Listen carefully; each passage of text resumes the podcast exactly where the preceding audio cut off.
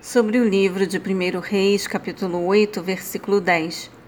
Ora, assim que os sacerdotes se retiraram do Santo dos Santos, a nuvem encheu o templo de Yahvé. Análise. Assim como Yahvé manifestou sua plena presença através de uma nuvem especial e visível a todos no tabernáculo, no Sinai, também agora o Senhor veio habitar no templo.